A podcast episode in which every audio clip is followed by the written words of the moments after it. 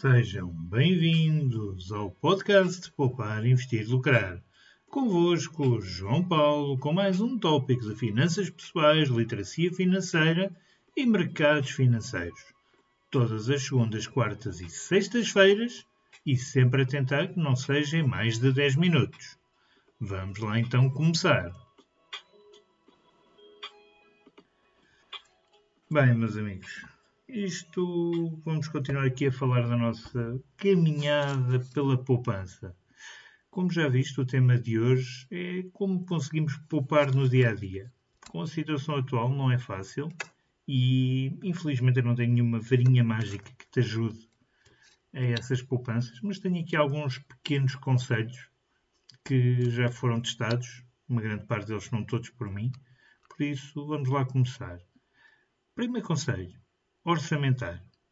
Lá está, já falei disto aqui várias vezes e é fundamental orçamentar para sabermos o que é que entra e o que é que sai mensalmente. Nós temos que fazer um controle do nosso dinheiro e lá está, orçamentar é fundamental. Em segundo, cortar nas despesas. Lá está, todos nós temos aquelas gordurinhas extras todos os meses, quer seja as subscrições das Netflix desta vida, quer seja o jornal desportivo, quer seja todas essas pequenas coisas que muitas vezes já nem usas. Tens uma subscrição de um qualquer site que já não entras lá há mais de três meses. E isso tem um custo para ti que muitas vezes nem notas. Eu já recomendo isso. E também te recomendo negociares as despesas domésticas, como a luz e o gás. É possível hoje em dia já se ter essa análise de quais são as melhores empresas prestadoras de serviços. Por isso, procura. Terceiro, fazer compras conscientes. Lá está. Evita comprar coisas desnecessárias e se tiveres de comprar, não tiveres outra opção, opta por produtos de qualidade. Porquê? Porque à partida duram mais tempo do que os produtos baratos. Logo, precisam de ser substituídos menos frequentemente o que também te dá uma poupança. Pensa nisso. Paga as contas em dia. Fundamental para evitar juros, comissões e multas e lá está, aumentar as nossas despesas. Paga-te sempre tudo em dia. Grande conselho. Depois, faz pequenos ajustes.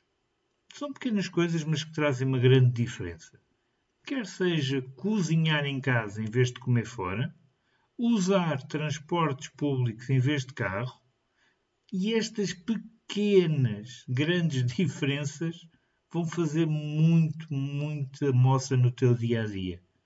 E eu sei do que é que te digo, porque eu faço-os e é uma grande poupança.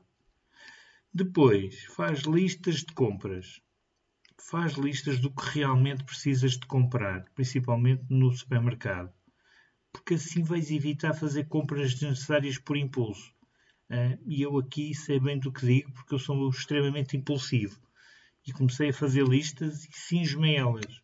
Por mais que me sinta tentado a comprar coisas em promoção, que eu nem preciso. Eu evito. Evito ao máximo cingir-me à minha lista. E tem resultado. Depois, compara preços.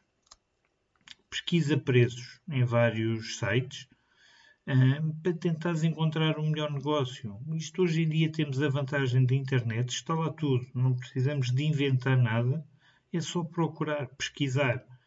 Porque às vezes entre diferentes sites ou diferentes lojas há diferenças de 20, 30, 40%, o que é muito. Faz essa pesquisa. Conselho mais um. as apps de entregas de comida e produtos em casa. Muita atenção, muita atenção mesmo, pois compra com consciência. Pois essas, essas apps, como sabes, têm custos associados, quer da entrega, quer do próprio serviço. Pronto, eu aqui uh, digo-te fui extremo, apaguei-as todas, não as uso.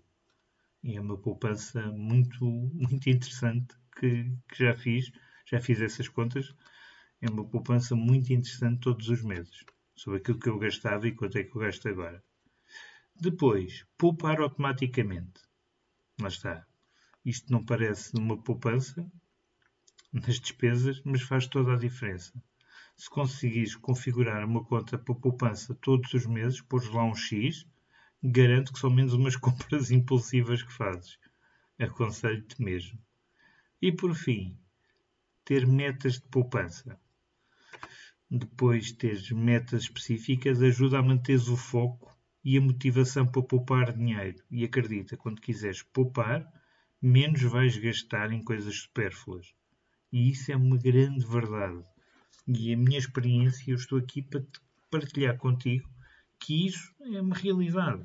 Muitas vezes nós achamos que estes pequenos conselhos é, não são nada, mas que no fim do mês faz uma diferença de mais 5, 10, 15% de rendimento disponível.